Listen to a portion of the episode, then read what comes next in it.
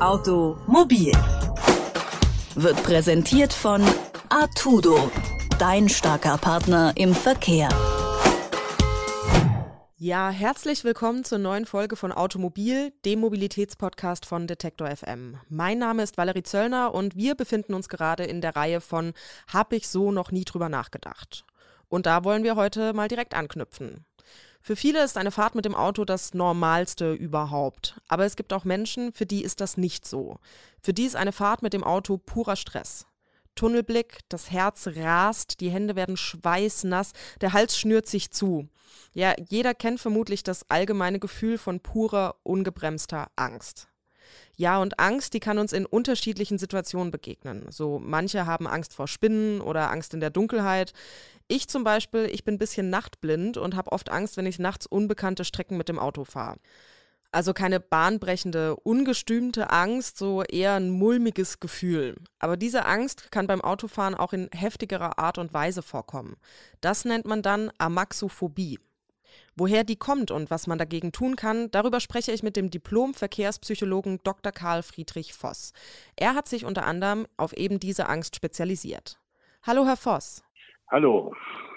Herr Voss, wie viele Menschen leiden denn in etwa an Amaxophobie, also an der Angst vorm Autofahren? Och, das ist eine kleine Minderheit, aber die nicht unbedeutend ist. Also ähm, äh, Zahlen darüber gibt es sicherlich auch irgendwo, aber die sind nicht mehr so ganz neu.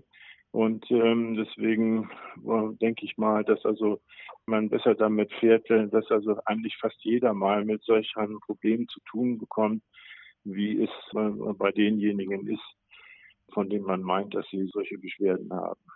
Ja, ich persönlich, ich habe nachts manchmal auch ein mulmiges Gefühl, wenn ich mit dem Auto unterwegs bin. So zählt das schon als Angst?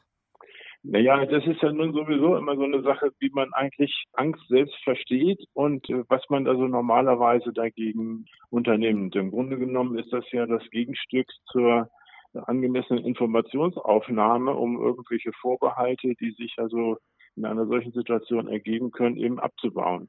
Und die Angst ist normalerweise eben ein Signal, um eben in der Richtung tätig zu werden. Das kennen Sie zum Beispiel von der Prüfungsangst die man bewältigt, indem man eben äh, sich mit dem Stoff auseinandersetzt, um dem es dabei geht. Und ähm, deswegen gibt es da eben auch, äh, wollen wir sagen, einfache Formen, die für jeden also äh, entsprechende Veranlassungen bieten, um sich, sagen wir mal, von äh, Belastungen, die, die sie gerne vermeiden möchten, eben zu, zu befreien oder eben von solchen Belastungen eben zu vermeiden. Wie äußert sich denn so eine Angst vorm Autofahren? Naja, meistens ist es so, dass äh, es irgendwie unangenehme Erfahrungen im Straßenverkehr gegeben hat und dass man dann, äh, sagen wir mal, sich nicht mehr so sehr an das herantraut, was man vielleicht vorher äh, gerne verwendet hat. Also meinetwegen, es gibt zum Beispiel einen Mofa-Fahrer, der ist eben von anderen Autos abgedrängt worden und dann fast im Straßengraben gelandet und der mochte dann eben so eine Straße eben nicht mehr befahren.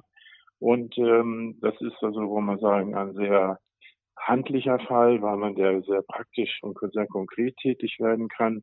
Und äh, es gibt da aber auch andere Leute, die solche Dinge sozusagen Jahrzehnte mit sich herumtragen. Äh, also es geht immer irgendwie, hat immer etwas zu tun mit Unfallerfahrungen und die dann eben plötzlich wieder auftauchen äh, und äh, eine ganz normale Situation im Straßenverkehr werden plötzlich mit solchen Vorbehalten verbunden. Und es ist sehr schwer, dem Betreffenden zu vermitteln, dass da zwei Dinge zusammenkommen, die eigentlich nicht zusammengehören, nämlich Erinnerungen aus alter Zeit und aktuelle Erfahrungen eben im Straßenverkehr. Ja, Sie hatten es jetzt gerade eben schon angesprochen, woher so eine Angst eben kommen kann. Also gibt es die bei manchen Menschen auch schon immer oder entwickelt die sich dann meistens durch eben einen unliebsamen Vorfall, sag ich mal? Also die Fälle, die ich hier mal zusammengetragen habe, sind eigentlich alles Fälle, die ähm, nicht jetzt also auf jemanden zugeschnitten sind, der nun also schon immer in der Situation solche Probleme entwickelt, sondern das sind also meistens konkrete Erfahrungen, meistens Unfälle, die dann eben sozusagen die Beschäftigung mit äh, der ganzen Situation eben erschweren und sonst andere Leute, die, das ist sozusagen eine andere Baustelle, wenn man jetzt Leute nimmt, die sowieso, sagen wir mal, ähm, insgesamt eigentlich äh, mehr also eine ängstliche Persönlichkeit darstellen und viele Dinge nicht auf die Reihe kriegen und dann unter anderem dann eben auch das Autofahren nicht. Das ist aber eine Sache, die in der Praxis eigentlich eher selten vorkommt und dann eben aber auch äh, ganz anders therapeutisch behandelt werden sollte. Ja, kann man denn konkret was gegen diese Angst vorm Autofahren tun oder ist man der für immer hilflos ausgeliefert? Sie haben jetzt gerade schon eine therapeutische Behandlung angesprochen. Ja, also das, was ich habe also eben dazu auch noch mal ein bisschen was durchgelesen. Äh, das, was ich mache, das ist, äh, dass ich mich an der Verhaltenstherapie orientiere. Und äh, das kann man also sehr effektiv machen, sogar noch besser, als es meinetwegen bei Wikipedia steht. Und das ist also eigentlich immer eine hilfreiche Angelegenheit, wenn man sich sozusagen auf Augenhöhe begegnet und äh, bestimmte äh, Untersuchungsschritte oder äh, bestimmte Versuche sozusagen vereinbart und dann also darüber ähm, über die Erfahrung damit eben auch entsprechend umgeht, um das Ganze eben von einer anderen Position aus eben nochmal äh, erneut zu versuchen oder eben auch einen Schritt weiter zu gehen, weiter in Richtung auf eine Bewältigung der Gefühle, die einem dabei begleiten. Ja, sagen wir mal so, ich hätte jetzt irgendwie Angst vorm Autofahren, weil ich irgendwie äh, einen Unfall hatte. Ähm, mhm. Sie haben eben schon eine Verhaltenstherapie angesprochen. Wie würden Sie denn da konkret bei mir vorgehen?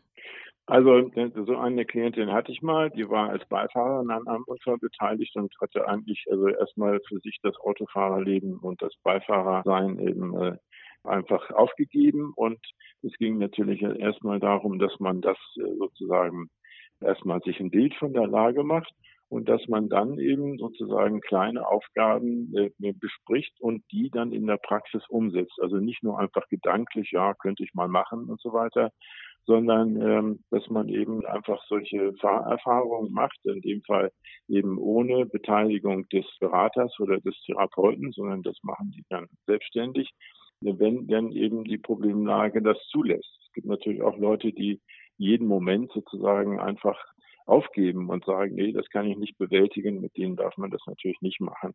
Aber wenn man jemand hat, der eben sozusagen vorzeitig ahnt, dass da etwas schief geht, dann äh, lässt sich das sozusagen vertreten und das sind auch meistens dann die Fälle, die eben dann erfolgreich enden. Amaxophobie, das ist die Angst vorm Autofahren. Woher die kommt und was man dagegen tun kann, darüber habe ich mit dem Diplompsychologen Herr Voss gesprochen. Vielen Dank für das Gespräch. Ich danke Ihnen. Konkret kann man also schon was gegen die Angst vorm Autofahren machen. Man muss sich quasi nur der Angst stellen und mit einer Art Verhaltenstherapie Stück für Stück die Angst durch positive Erlebnisse ersetzen. Hier gilt definitiv, je früher man sich die Hilfe sucht, desto besser. Also beispielsweise direkt nach einem Unfall und nicht erst Jahre später. Und Service Note, bei einem Unfall kann man sogar noch darauf zurückgreifen, dass die gegnerische Versicherung die gesamte Therapie bezahlt. Ja, und damit verabschiede ich mich. Wir hören uns nächste Woche wieder. Macht's gut. Ciao. Automobil